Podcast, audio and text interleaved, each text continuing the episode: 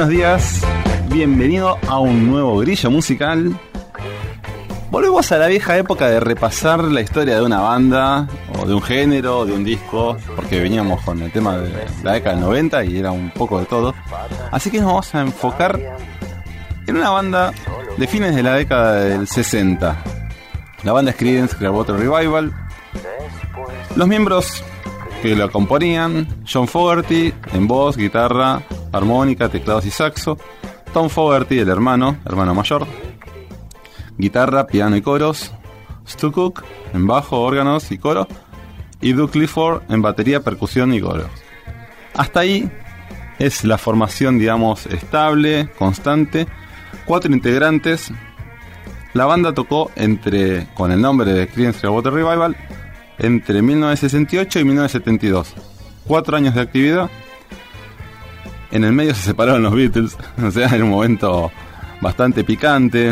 Eh, en su momento John Fogerty dijo que no sé si decir que eran ellos se creían que eran mejor que los Beatles, quizás más famosos, más populares, pero bueno, no era eh, siempre los Beatles fueron un punto de comparación generalmente a la hora de, de encarar los rankings. Los temas más conocidos aproximadamente para tener una idea duraban entre 2 minutos 30 a 3 minutos promedio, iban cortitos al pie no eran necesariamente súper rápidos, pero eran muy breves, ya arrancaba el estribillo enseguida. Bueno, para que tengan, una idea de cómo viene el estilo, siempre estaba dentro del country rock, swamp rock, es, swamp es pantano, siempre del sur de Estados Unidos, tirando al blues, blues de Mississippi, todo, todo ese estilo bien del sur de Estados Unidos era lo que, lo que interpretaba Creedence, si bien ellos eran de California.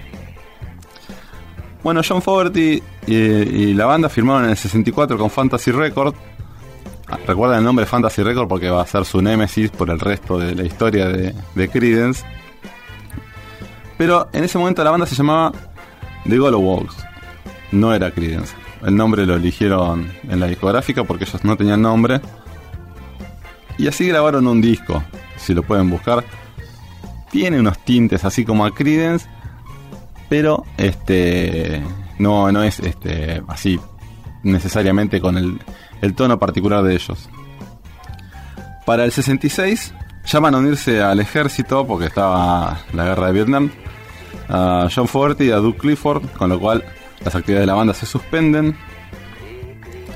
De vuelta, en el 67, eligen el nombre de Creedence después de una breve votación. Una vez resuelto eso, comenzaron la carrera bien de abajo, tocando en pequeños lugares, en pequeños este, bares. Y Saul Sainz compró Fantasy Records. Saul Sainz sería realmente el némesis de Joe Fogerty en cuanto a derechos de autor, en cuanto a derechos comerciales, mejor dicho, de autor, y distribución de, de los temas y todo lo que es dinero para distribuir entre la banda. En julio del 68 Creedence saca su primer disco homónimo, llamado Creedence Water Revival, y el tema Susie Q, que originalmente era del 57, es una, una versión que saca Creedence, rompe completamente los charts y lo hace inmensamente popular. Así que para identificar un poquitito y representar el disco, vamos a escuchar Susie Q de Creedence.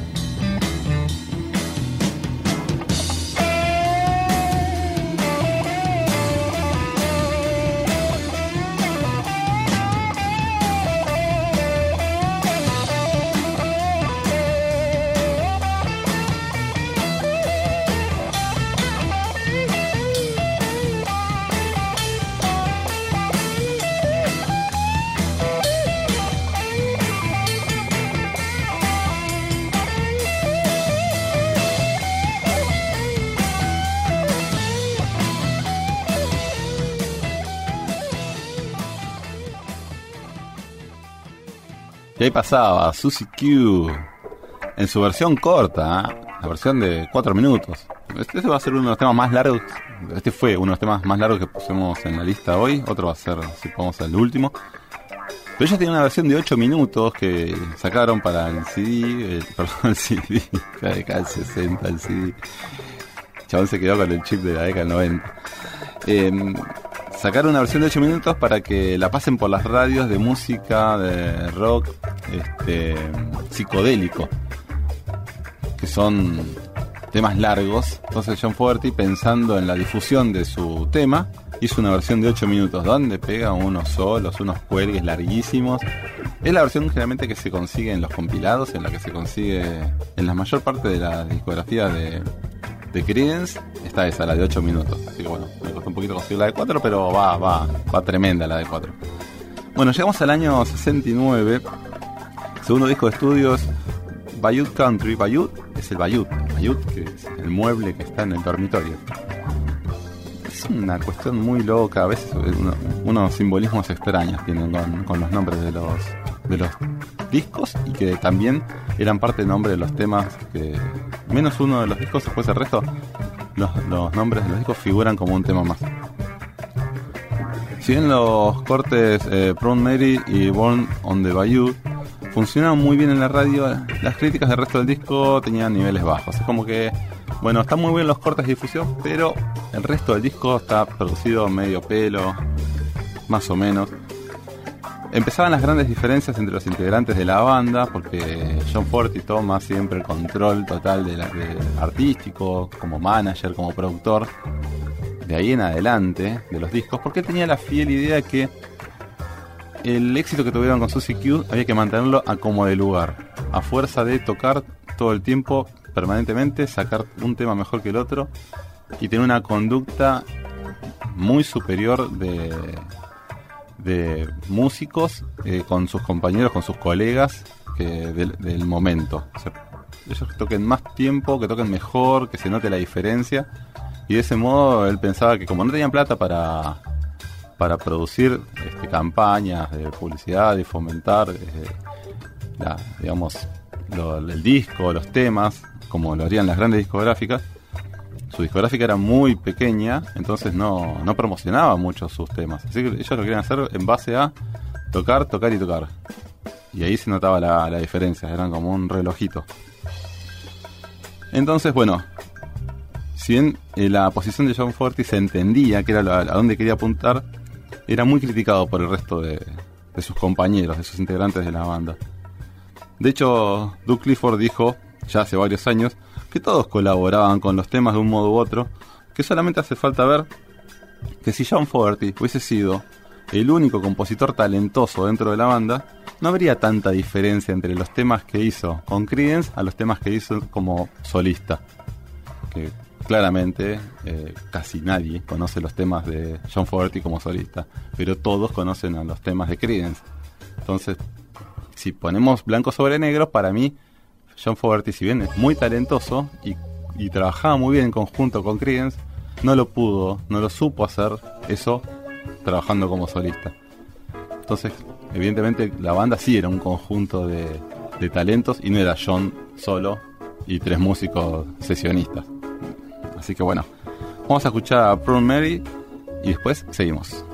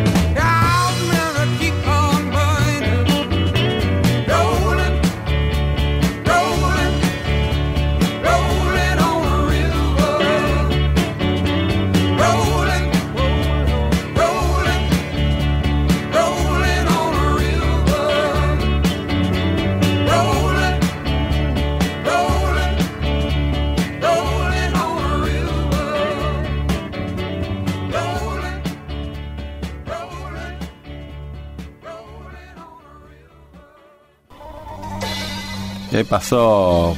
Mary de los Creedence. Bueno, seguimos en el año 69. En el 69 sacaron tres discos. Ese es un tema también para hablar porque meter tres discos de estudio en un mismo año, más las giras, más todo, más que ya venían medios picantes, genera una erosión dentro de los integrantes de la banda que ni les cuento. O sea, es increíble como estando tan a las chispazos hayan podido sacar tantos temas buenos, uno atrás del otro.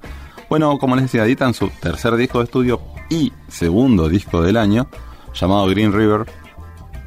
Algunas de las canciones elegidas para hacer singles, después dijimos corte de difusión, pero en ese momento los singles se editaban como sencillos, discos más chiquititos y se promocionaban los singles y los LP, que era todo el disco en conjunto.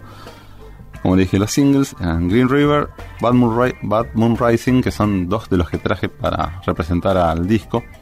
A veces me toca tener que traer varios temas por un solo disco porque eran temazos, temazos, uno atrás del otro. Increíbles temas. Nuevamente John Fogerty estuvo a cargo de la composición, los arreglos, la producción del disco y lógicamente guitarra y voz. Era el hombre orquesta, hecho por el cual también él quería tener una porción más grande de ingresos y ganancias, dado que su responsabilidad dentro de la banda era mayor que el resto de los integrantes. Eso no lo voy a negar, pero ya también sé que es objeto de conflicto, porque cuando uno se mete en la repartija de las, de las proporciones y los porcentajes de ganancia de las bandas, es para quilombo siempre. Y si ya venía de vuelta medio condimentado el asunto, va de mal en peor. Pero no podemos negar que, que él haya estado a cargo de todas esas posiciones dentro de la banda era sinónimo de éxito, por lo menos indiscutido, disco tras disco. Eh, las asperezas de la banda, bueno, los integrantes grababan todo en vivo. El disco se grababa completamente en vivo y a la vez. Imagínense que era como grabar en el estudio un recital. O sea, tocaban todos los integrantes. Eso no se hace nunca. Siempre cada instrumento se graba por separado. Bueno, acá grababan todos juntos a la vez. Casi te diría toma única. Y los integrantes no escuchaban la cinta, cómo había quedado, hasta que el disco estaba en la calle. Ahí recién lo escuchaban. El movimiento hippie y rockabilly estaba ocupando toda la escena local en California y al ver que las bandas locales tocaban bajo efectos de las drogas, se dieron cuenta que sonaban pésimo y decidieron hacer un pacto de no drogarse para tocar. O sea, Creedence dijo, mientras que nosotros sigamos estando todos juntos los cuatro en la banda, acá nadie se droga y vamos a tocar mejor que el resto. Y vamos a marcar una diferencia. Siempre dije, John Forti quería hacer la diferencia sea como sea para destacarse del resto. Bueno, no era tan difícil dándose cuenta que el resto tocaba mal en vivo porque estaban drogados o borrachos y ellos dijeron nada de alcohol ni drogas mientras que estemos tocando juntos. Y esa diferencia se siente y se marca cuando los temas son redonditos, son impecables y sobre todo en muy corto tiempo. Bueno, para representar, como dije, el disco Green River, vamos a escuchar el tema homónimo, Green River, y después seguimos.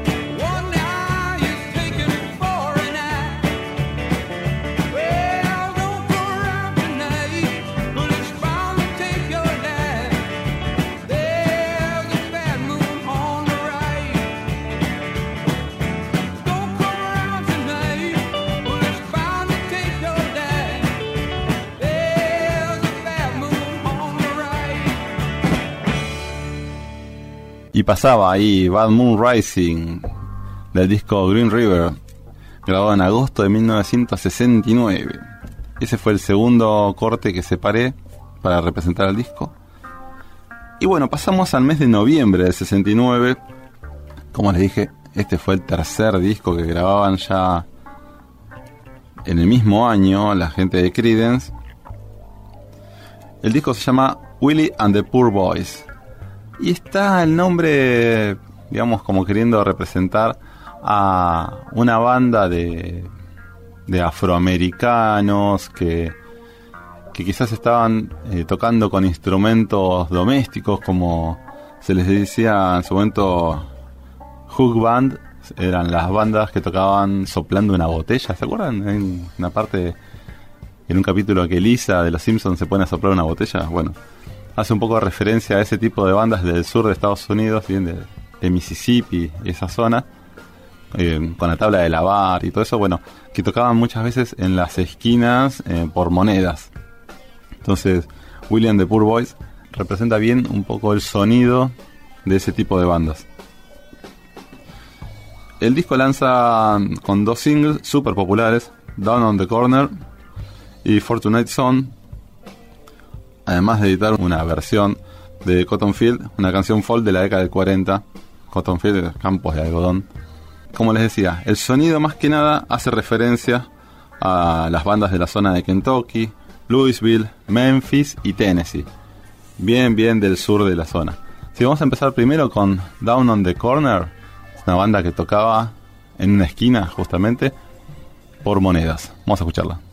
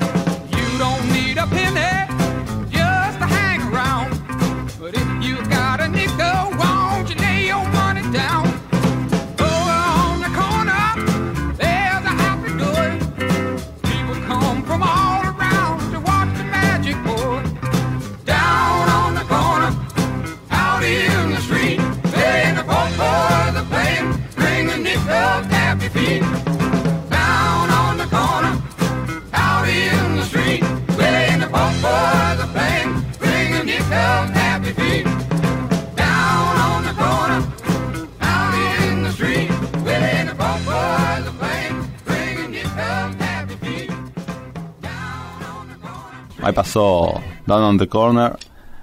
Y seguimos porque para ese entonces Creedence era una banda de rock más popular del momento. Habían colocado dos temas en el número 2 de Billboard en el mismo año. Es rarísimo porque generalmente ponen un solo tema en Billboard. Dos temas. Está bien, no llegó al número 1, número 2, pero eso le da suficiente popularidad para ser una de las más conocidas del momento. Pero lanzar tres discos en el mismo año, mientras estaban de gira, fue un desgaste enorme para la banda, sobre todo con lo exigente que era John Fogerty, al mando de la misma, lo generaba muchísimos más roces y rigidez. Igual esto se va a mantener hasta que termine la banda, no es que en un momento se calma, en todo caso va empeorando. Así que bueno, vamos a escuchar la versión de Creedence de Cotton Field, Campos de Algodón, y seguimos.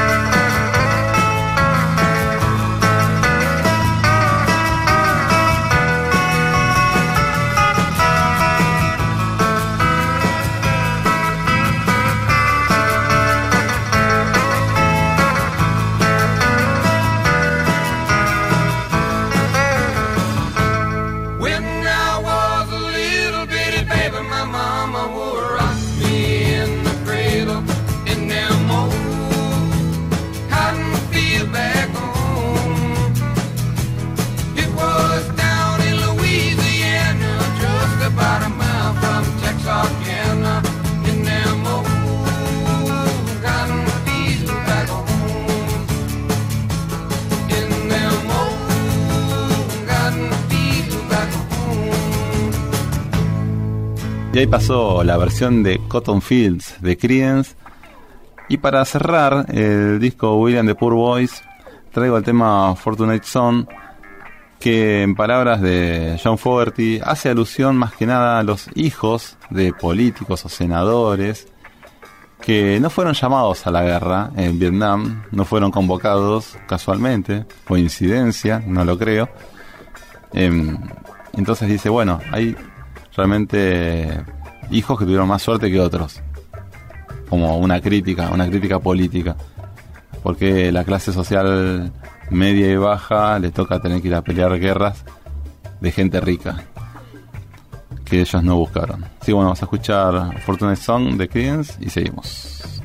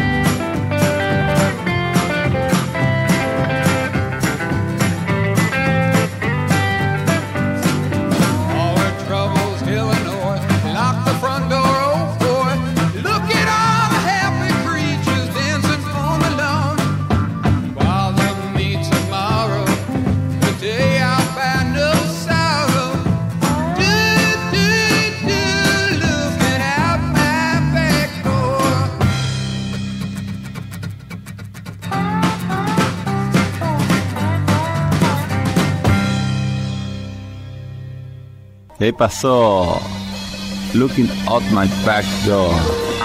El primer corte de difusión del primer disco de la década del 70, Cosmos Factory de Creedence, ya que en 1970 sacan dos discos, bueno este es el primero, y de Cosmos Factory sacan cuatro singles con sus respectivos lados B, que muchas veces los lados B también eran muy populares, ubicando en los rankings a la banda, pero generaba que la, generaba que la banda tenga que sacar más temas, porque lo que decían, lo que hacen generalmente las bandas, en un single del lado A sacan el tema que quieren que sea comercial y popular y conocido, y un lado B, un tema más tranqui, quizás no termina siendo tan conocido de ahí, desde el lado B.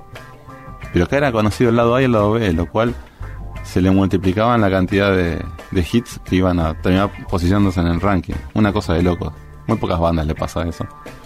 Pero ellos les generaba mucho más trabajo, porque John, John Forti decía que dejar de aparecer en los rankings sería sinónimo de que la gente se olvide de, completo de la banda. Un loco porque ya eran temas conocidos y, y no era una banda de un One Hit Wonder. Para seguir representando Cosmo Factory vamos a escuchar Run Truck the Jungle, temazo que no tiene nada que ver con la, con la jungla.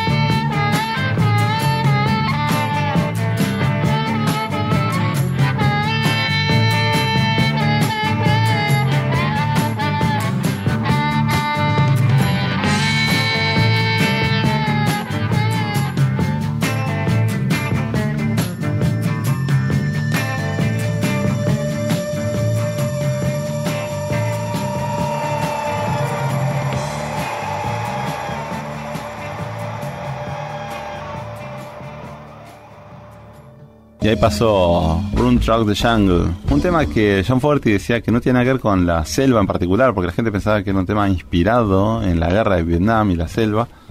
Pero él dice que era un tema de cómo veía a la ciudad en esa época, donde él decía que había un arma por cada uno de los hombres, mujeres y niños de, Estados Unidos y que se sentía como que estar en el medio de una jungla este, violenta. En, una especie de canción pacifista, si se quiere, o de reflexión. Bueno, dejamos el disco Cosmo Factory pasamos al mes de diciembre de 1970, nos mantenemos un poquito más en la década del 70, y lanzan el disco Pendulum, que tuvo un único single llamado Have You Ever Seen the Rain, llegando a ser número 8 de Billboard, o sea, le fue muy bien. Y es el último disco que cuenta al cuarteto mm, como venían originalmente, ya que Tom Fogerty, el hermano mayor de John, deja la banda. O sea, después de este disco, abandona la banda. Y es el último disco que lo toma John Fogerty como productor musical. Porque dijo, bueno, de ahora en más, si quieren tanto producir ustedes, vamos a producir cada uno un tema, vamos a comprar cada uno un tema y vamos a ver qué sale. Eso va a ser el próximo disco. Mientras tanto en Pendulum le fue muy bien con este, con este corte de difusión y en general tuvo muy buena repercusión. Así que para representar Pendulum, vamos a escuchar Javier en See Rain.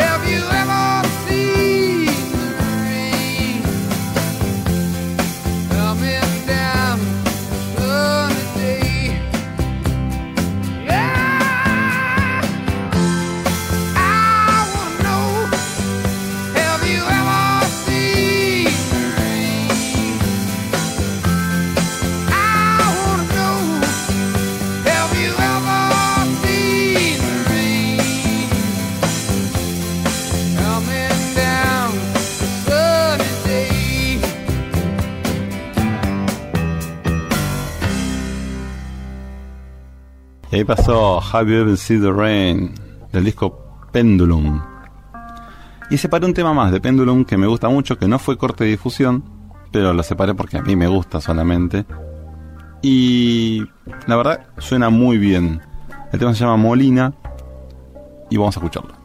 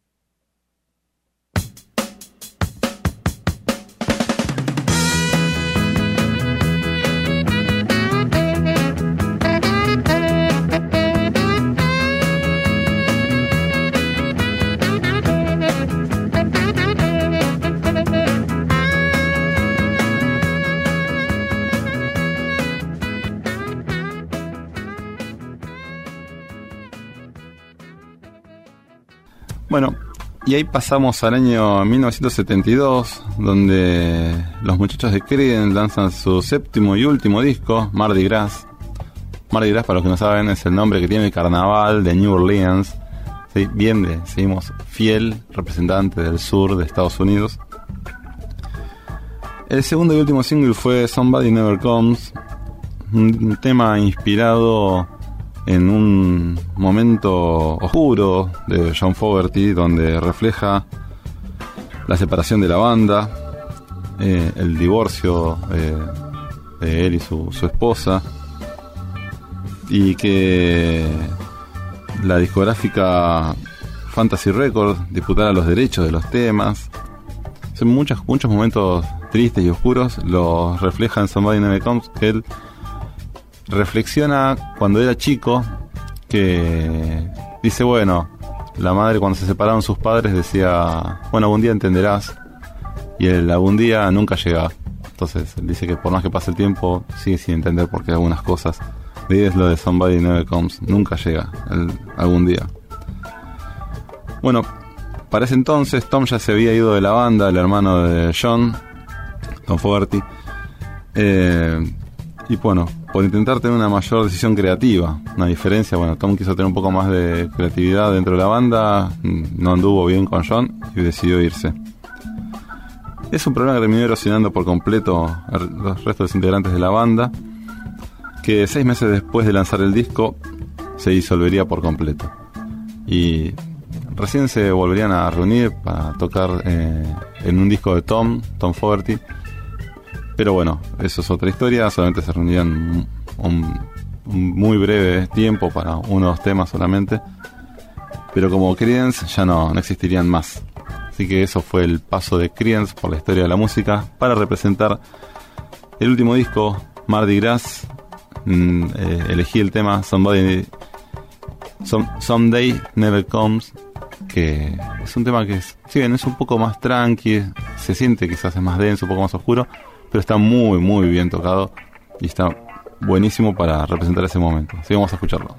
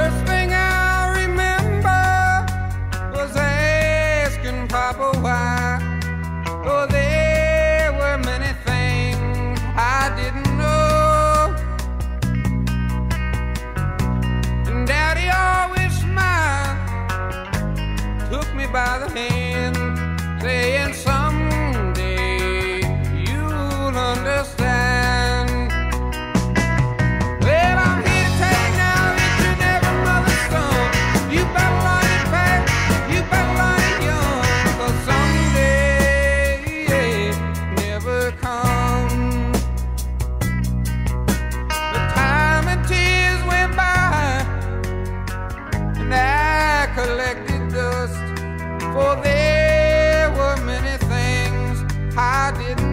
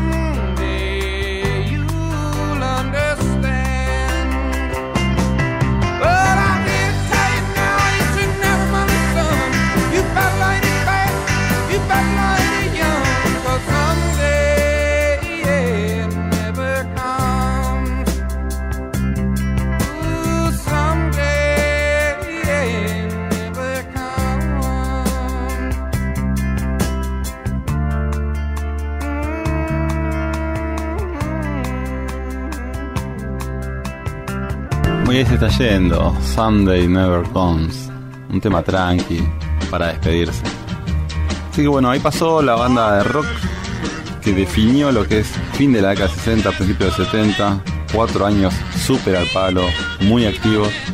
Temazos, me quedaron una bocha de temas afuera. Cualquiera que conozca Cream sabe que tiene un montón de cortes de difusión por todos lados. Se usaron para un montón de cosas. Yo lo escucho y me viene a la cabeza muchos de los chicos de MDQ poniendo como separadores musicalización. Se usó para todo, para un montón de cosas. Temazo. John Fogerty, un gran compositor, tremendo músico. Así que bueno, espero que hayan disfrutado del programa, que haya conocido algunas particularidades de la banda, algunos temitas. Yo descubrí un montón de cosas que no conocía, conocía la música, pero no lo, el pormenor de, detrás de los temas. Así que bueno, los espero escuchar, ver, contactarnos el próximo programa de Grillo Musical. Les mando un beso enorme, buena semana, chao.